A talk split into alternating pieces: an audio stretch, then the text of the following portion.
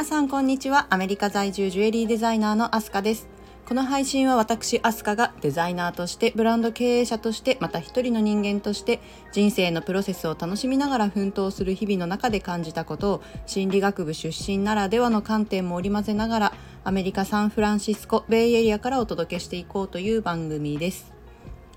えー、今日はですねえー、乾いた心に染み渡る一滴の読書の浸透力についてお話ししてみたいと思います。えー、早速ですが皆さん自分の人生に影響を与えた本ありますか、えー、私がですね常日頃、まあ、特に現在自分のジュエリーブランドを運営している中で、まあ、常に持っている信念というものがあるんですけれども、えー、たとえ自分がこの世の中から消えても後世に引き継がれていくような価値を生み出したい、えー、残したいというねそういう思いを持ってやっているんですがこの思いが芽生えたきっかけとして、えー、私の生き方の指針のようなものになった本がいくつかある中で、えー、特に私の人生観そして死生観というものに影響を与えた2冊の本があります。その2冊というのが「天国の5人」そして、えー、モリー先生との火曜日この2冊ですね。もともと幼い頃から比較的読書は好きな方だったんですけれどもまあ、大人になってからも通勤時には本を読んでいたし独立してブランド経営しながら、えー、子育て中である今でも時間を見つけては読んではいるんですけれども、まあ、特に自分が19歳から21歳ぐらいの頃、まあ、その頃はとにかくいろんな本を手に取って読み漁っていたんですね。本屋さんでも図書館でも本がずらりと並ぶあの空間が大好きで、まあ、カバーのデザインを眺めているだけでも面白かったしまあ、何より読書をすると経験したことのない世界を知ることができる気がしていたんですね。でまた当時は自分の人生の正解は何なのか、えー、そもそも自分は何者なのかということをまあ思い悩んだりしていた時期だった気がするんですけれども、まあ、本が自分の問いに答えてくれそうな気がして、えー、まるでその答えを求めるかのようにあらゆる本を読み漁っていたんですね。まあ、フィクションノンフィクション問わずファンタジーや自伝などの小説や、えー、哲学書ビジネス書また自己啓発本などですね、えー、この頃がおそらく一番頻繁に本を読んでいた気がします。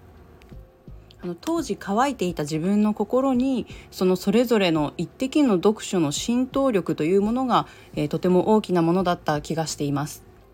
あれですよね人との出会いと一緒で本との出会いというのも本当タイミングですよね。まあ、そんな当時の私の心に響いた、えー、本が2冊ということでまず1冊目が「えー、天国の5人」というね、えー、ミッチ・アルボムという方の本なんですけれども、まあ、こちらは一人の老人が事故で死ぬところから始まるいわば終わりから始まる物語なんですけれどもえこの本が何を教えてくれたかというと、えまず1つ目は人は人に生かされまた同時に人を生かしてもいるということ、えー、そして生きている時に一度も面識がないと思っていた人の人生に実は自分も関与している影響を与えていることがあるということですね。まあ、人生の真実が胸に迫るような本なんですけれど、えー、まず自分の人生なんて無駄だったという主人公がですね、えー、人生には無意味無駄なものなど一つもないと教えてくれたのが彼の死後の世界であった、えー、5人の人物でそしてそこで自分が生きてきた意味を理解していくという設定の物語なんですけれど、まあ、ちょっと心に残った一文というのが「人は皆誰かと交わりその誰かがまた誰かと交わり世界はさまざまな物語でいっぱいだが、えー、実は全て一つの物語なのだ」ということ。えー、例えば「あの時知らないうちに誰かの人生を変えていたんだ」とかえあの時あんなに苦しんだのはあんな理由があったからなんだとかですね、え人生で起こった数々の出来事、えその謎解きをしながら主人公を縛っていた苦しみというものが少しずつ剥がれ落ちていくんですけれども、まあ、まさに人生に無駄なことは何一つないと、えそして一りぼっちで生きている人なんて一人もいない、えみんな影響し合ってつながって生きている。というそんなことを教えてくれる小説なんですね。で死んで人生は終わるつながりは終わらないえ肉体が滅びても魂は生き続けていく、まあ、当時二十歳そこそこだったかなくらいの私にはものすごくハッとさせられる一文だったんですよ。でそこで冒頭に紹介したたとえ自分がこの世の中から消えても後世に引き継がれていくような価値を生み出したい残したいというねこの思いが芽生えたわけなんです。まあ、生きていく上で他人と関わらないわけにはいかないですよね。生きていく過程で起きる全てのことに何かしら意味があるとで人生に無駄なことは何一つないということを教えてくれた本でした。えー、私の人生観に影響を与えた本の2冊目がモリー先生との火曜日という本ですね先ほどの天国の5人と同じ著者ミッチ・アルボムさんの作品なんですけれどもこの本の中に出てくる問いかけが当時の私にはものすごく突き刺さったんですね。というのが、えー、いかに死ぬかを学べばいかに生きるかも学べるなりたいと思う人間になっているかえ当時まだなりたい人物像みたいなものが全くなくって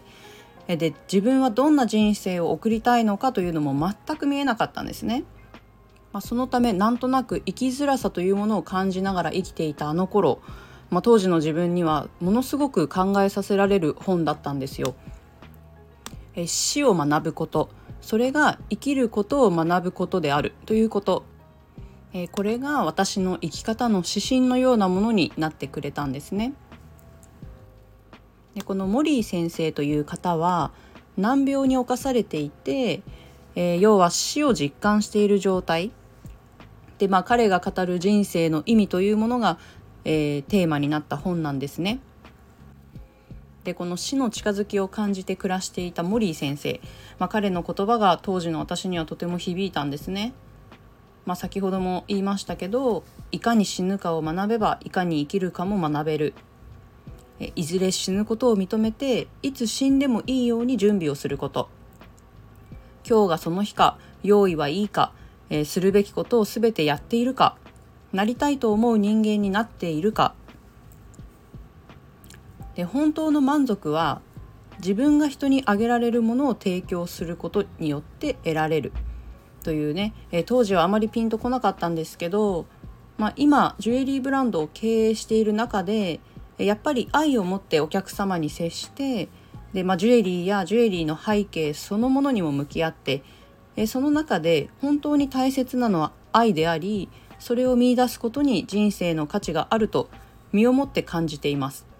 で当時はあんなに心が乾いていたのに今は本当に満たされていると感じることができているからすごく不思議ですね。まあ、モリー先生ヒントをありがとうっていう感じなんですけど、まあ、最後をどのように迎えたいかということを考えるとどのように生きたいかというのが明確になってえ自分らしく生きられるようになると、まあ、そんなことを教えてくれた本でした。まあ、この本はですね大人になった今またもう一度読み直してみたいなと思っている本です。まあ、読書のメリットとしてはやっぱり読書をすると思考力というのが身についたり想像力が高まったりとかですねさまざ、まな知識を身につけられるということがメリットですよね。まあ、漢字に対する知識とか文章を読み解くという知識もそうですけど、まあ、例えば恋愛小説なんかでもまあ、どんな恋愛の仕方があるのかとか知ることができたり、まあ、例えば男性女性、まあ、異性の気持ちを理解するということも可能になるかもしれませんね。でまたストレス発散方法の一つとしてもおすすめかもしれません。まあ一時的とはいえ物語の中に入り込んで現実世界から少し離れられるということでストレスから解放されますね。そして読書も人との出会いと一緒でその時の自分に必要な本などはスーッと入ってきますよね。またタイミングも違えば全然響かないこともあるし読書って奥深いですよね。皆さんどうですかね？やっぱり自分の人生に影響を与えた本というものはありますでしょうか？ぜひぜひコメント欄とかでも教えていただけたら自分の参考にもなるので嬉しいです。それでは本日も最後まで聞いてくださりありがとうございました。アメリカ・サンフランシスコ・ベイエリアからお届けしました。